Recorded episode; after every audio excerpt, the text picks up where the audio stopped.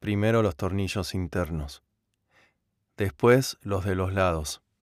Saco la tapa de la caja, suelto el eje y destrabo la correa rota. Le prendo la nueva, giro el eje y enrollo. Pruebo que la persiana suba pareja. Después le hago un nudo a la correa para que haga tope y la estiro y giro el enrollador hasta que se tensa. Le prendo la otra punta. Cuando veo que sube y baja bien, pongo la tapa de nuevo, atornillo el enrollador y barro la pintura que se salió con la tapa. Después busco el celular. Listo persiana. Le pongo asil. Ahora la ventana. La pared del patio abajo, blanca como un huevo. Arriba la mañana negra. Abro el cajón de la mesita. Mil dólares. Dos veces la cuento. Después meto el sobre en el ropero, abajo de mi ropa vieja. A la tarde siesta. Mate. Cama otra vez. Mierda si no estaré viejo. Me siento como cansado todo el... Sil llega de noche. ¿Y Lío? Ni idea. Salió a buscar laburo a la mañana. Después ni apareció. Ojalá consiga. Levanta una pizza Sil. Ojalá, le digo yo. Nos acostamos. No sé cuánto pasa que el teléfono larga un silbido arriba de la mesita. Puta. Mensaje de Lucila. Miro bien que Sil siga durmiendo y lo abro. Es una foto. No se la ve bien al comienzo, pero apenas la toco se agranda y hay dos tetas, sin cuello ni cara, con el dibujo de un corazón, para que no me extrañes. Suelto el teléfono como si quemara, pero al rato de dar vueltas lo agarro de nuevo. Sil sigue durmiendo. En el baño lo saco. Voy con los ojos abiertos, como en la garita, pero ahora mirando la foto. Voy y voy y voy. Y enseguida el calor, la mugre y el aire que no entra ni... Pero justo ahí la puerta de la calle. Me pongo el teléfono en el bolsillo. Entran las voces de Lío y una chica. Paro la oreja a ver si es Kiara, pero no se siente bien. Van para la cocina. Después la pieza. Enseguida alguien que sale. Tocan la puerta. Me siento. Ocupado. Bueno, contesta Lío del otro lado. Espero que se vaya y casi salgo. Casi lo guardo y me vuelvo para la pieza. Pero todavía lo tengo, así que sigo. Pongo la foto y voy y voy como apurado. Y cuando ya estoy, cuando ya casi, casi, el ruido. Tac, tac. Es la cama. Tac, tac, contra la pared. Y después los gemidos. No, no es Kiara, nunca Kiara, nunca esa chica. Los gemidos siguen.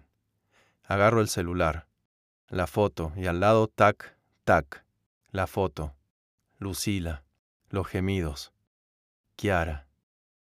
Tac, tac, sigo hasta que una espuma caliente, con la boca abierta, tiro la cadena.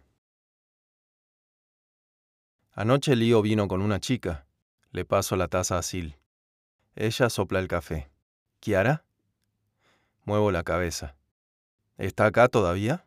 No sé. Levanta las cejas. Se termina la taza. Gracias por prepararme el desayuno. Y se va. Me vuelvo a echar. En un momento me despabila una puerta, unos pasos, la voz de la chica. Presto atención entre sueños. No, no es Kiara. A la tarde el celular. Largo la escoba. Lo agarro puteando. Pero en la pantalla veo que no es Rubén. Cabezón, ¿podés hablar? Cabezón, ¿podés hablar? Me dice Esteban. Sí, sí. Escúchame, ¿viste la metalúrgica de las cinco esquinas? Ayer hablé con el dueño y está buscando gente para la planta. Yo le hablé de vos. Le dije que tenés experiencia con máquinas y ahora te quiere conocer. Me tiro para adelante en la silla. Paga por quincena.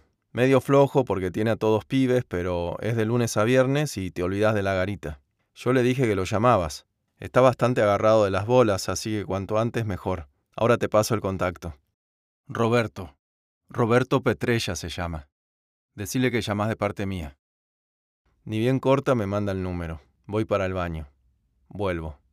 Tengo el corazón rebotando. Buenas tardes, ¿se encuentra Roberto? Él habla. ¿Qué tal? Te habla Julián Iñiguez, amigo de Esteban. Me dijo que te contactara por un trabajo. ¿Esteban? Esteban Ovilla. Ah, sí, me comentó que llamabas. ¿Cómo estás? Bien, mucho gusto. Ruido de papeles atrás. Bueno, nosotros somos Caños Petrella. Estamos en las cinco esquinas, acá en Loma Hermosa. Vos eras del barrio, ¿no? Sí, los conozco. Bien, nos gusta laburar con gente de acá. Te comento, andamos necesitando un operario para la planta. Balancín, Balancín y Serrucho. Esteban me habló de vos, me dijo que sos prolijo y que tenés experiencia con estas máquinas. ¿Esto es así? Sí, trabajé con Balancín y Serrucho en el Vialco. También plegadoras. Excelente, Julián, excelente. Me gustaría conocerte. ¿Podrías pasarte este lunes a eso de las nueve? Apenas corta me siento. Me miro los pies. Los dedos todos doblados. Raro. Tendría que estar saltando, digo yo. Tendría que... pero raro. En vez de eso siento como si tuviera un cascote en el cuello. Pongo a calentar el agua. Mientras hierve miro el patio. No, todavía no le voy a decir nada, porque no es seguro. Porque el tipo nomás me quiere conocer. Y hay que ver cuánto pone y qué quiere que... Pero me atajo de perseguido. Porque lo que me ponga va a estar bien porque olvidarme de la costera, de San Isidro, de toda esta verga de los rotativos, y laburar de verdad, con las manos, con máquinas, en vez de estar allá como una vaca mirando el agua. Pero a Sil todavía no le voy a decir nada, ni a mí me lo tengo que decir, porque así se queman las cosas cuando uno las cuenta antes de que... Pero ella, si me voy, pero ella... Vuelve el cascote, porque para mí que sí la veía porque yo digo que si me toman y después ya no la... En Sensi ganamos por seis, atajo furioso. Ni una pasa. Hasta el alemán me da la mano cuando se acaba el picado. Bien hoy, se te ve pito parado.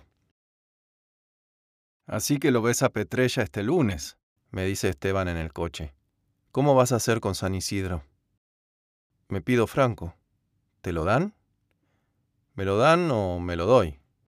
El gordo tira la ceniza por la ventanilla. A cruzar los dedos, cabezón. Manteneme al tanto. Nomás cuando me ducho y baja el calor del picado, empiezo a sentir los golpes. El ardor de la rodilla medio pelada. La punzada en el nudillo del menique mocho. El rodillazo en las costillas que ya ni me acuerdo quién me lo dio.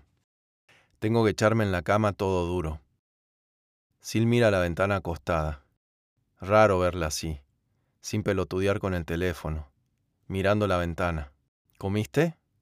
No contesta. Se levanta, va para el baño. Cuando vuelve se sienta de su lado de la cama. Yo ya la veo venir. Ya cuando entré y fui a buscar agua a la cocina me hizo ruido que ni mirara. ¿Todo bien? Sigue sin hablar. Le toco la espalda. Gorda, ¿qué te pasa? Ella se da vuelta. Mira mi mesita de luz.